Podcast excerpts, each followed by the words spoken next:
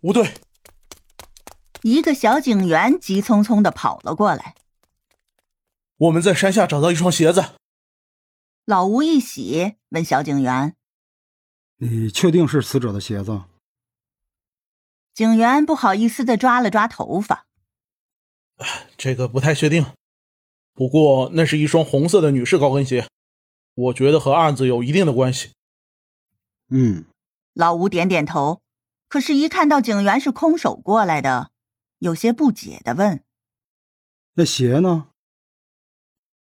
我们在鞋子上发现了一些特别的东西。特别的东西，走过去看看。鉴识科的，跟我来一个。老吴叫了几个人，就到下面去了。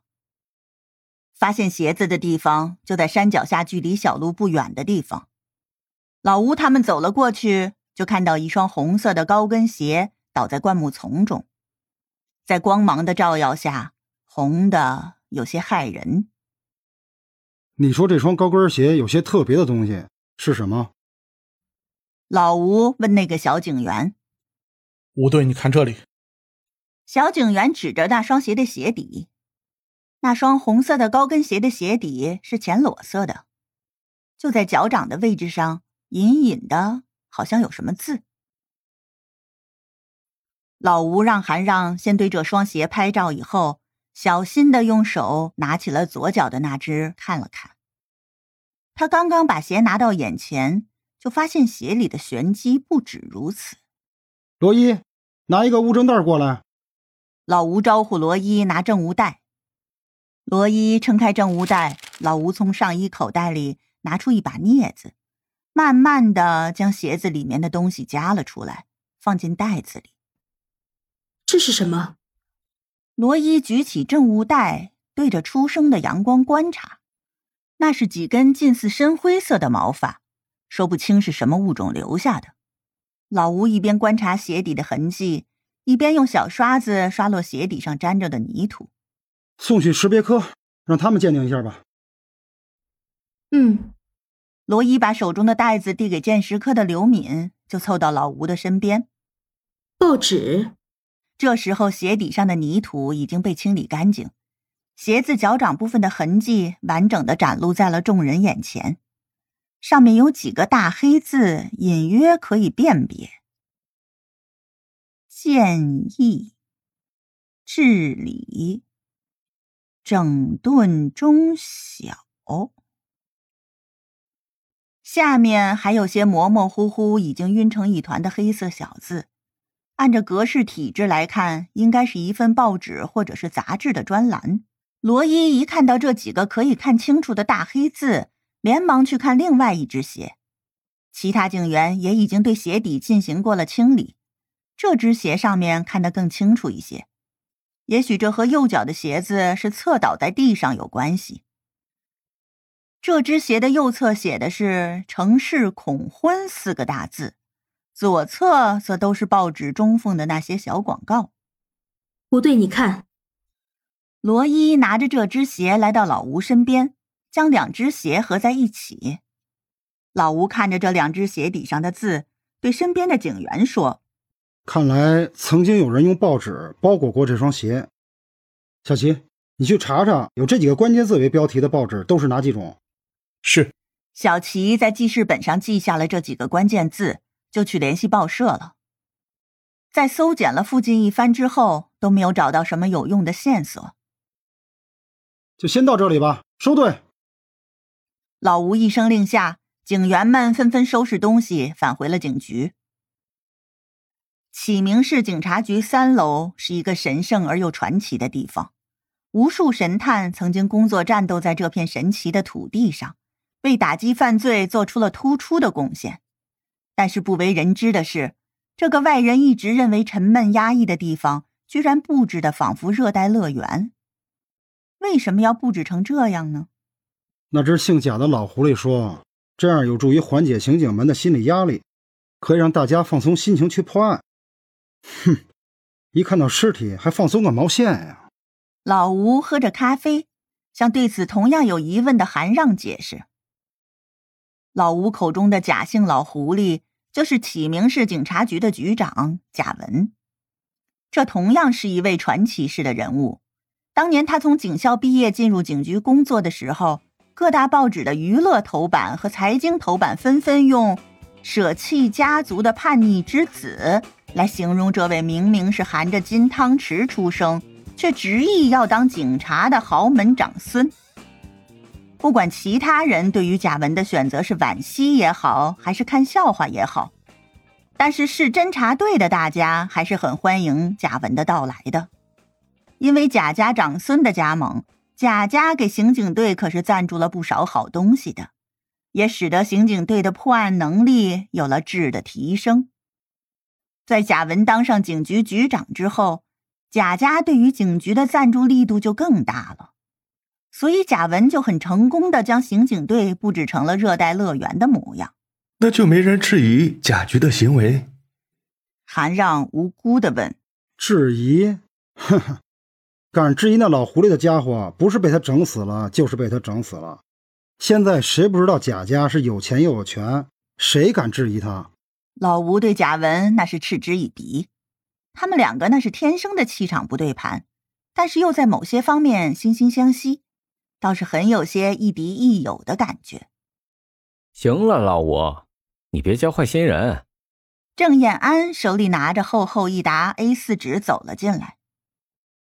报告出来了，你先过来看看吧。将报告塞进老吴的手里，郑燕安去给自己冲了一杯咖啡，然后很不客气的坐在了老吴的位置上。老吴默默的开始看报告，不过这报告中提到的几个细节，他有些不是很明白，还需要报告的原作者来解释一下。来来来，大家来开会了啊！老吴用报告敲着桌子。发出的巨大响声，让这群凌晨就被从被窝里挖出来、连早饭都没吃上的国家卫士们，睡眼惺忪的从睡梦中清醒了过来。大家围坐在一起，一边吃着警局食堂送来的豆腐脑，一边听老吴开始分析案情。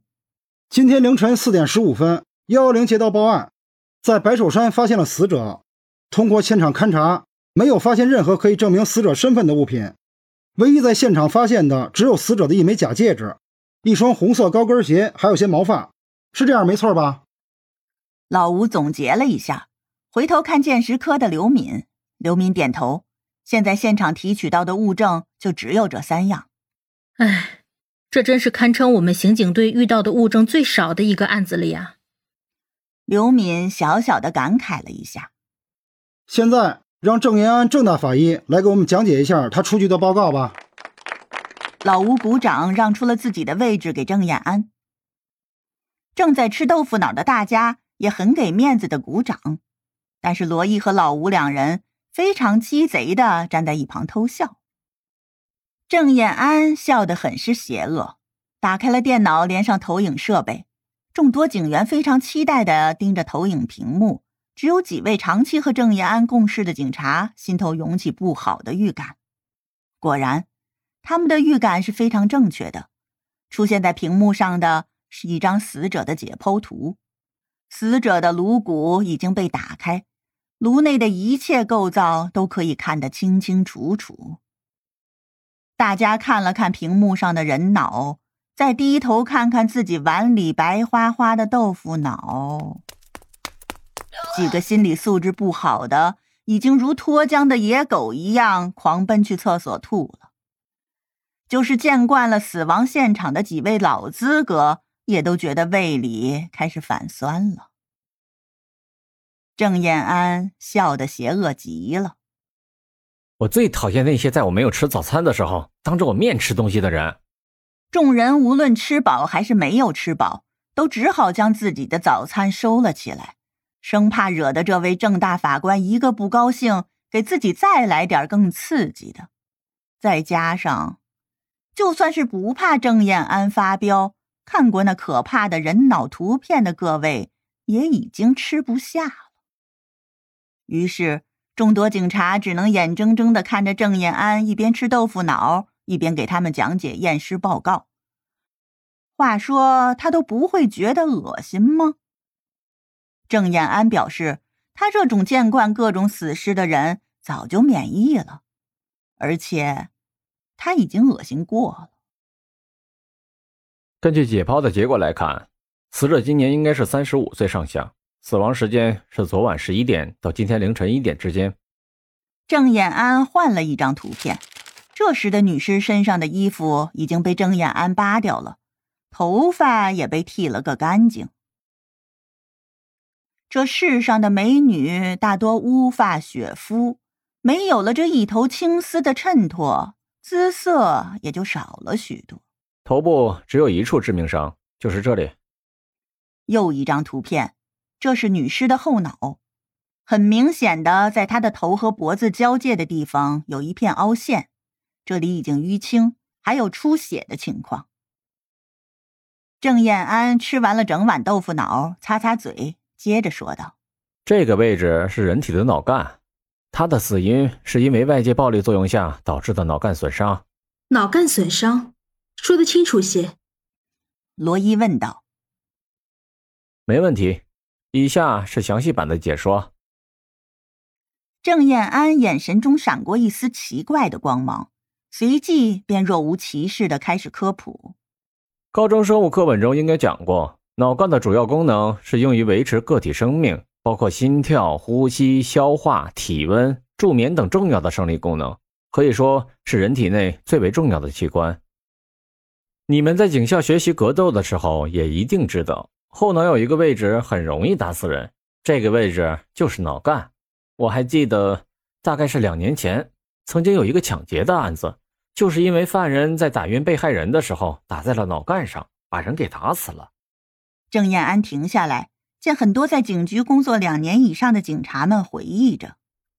我记得我跟过这个案子。罗伊也若有所思地说：“老吴他们都沉浸在郑燕安科普的知识中，并没有发现罗伊言语中的漏洞。可是，一直分了些精力关注着罗伊的郑燕安却是发现了。郑燕安看着罗伊的眼神充满了危险。”罗伊是一年前毕业才到警队的，怎么可能跟过两年前的那个案子呢？这个人一定不是罗伊。不过谨慎的性格使得郑燕安不动声色，只是在心中开始怀疑罗伊的真实身份。既然死者的死因已经确定，那么就要来确定一下凶器了。你好，我是波波安。本集播讲完毕，请听下一集。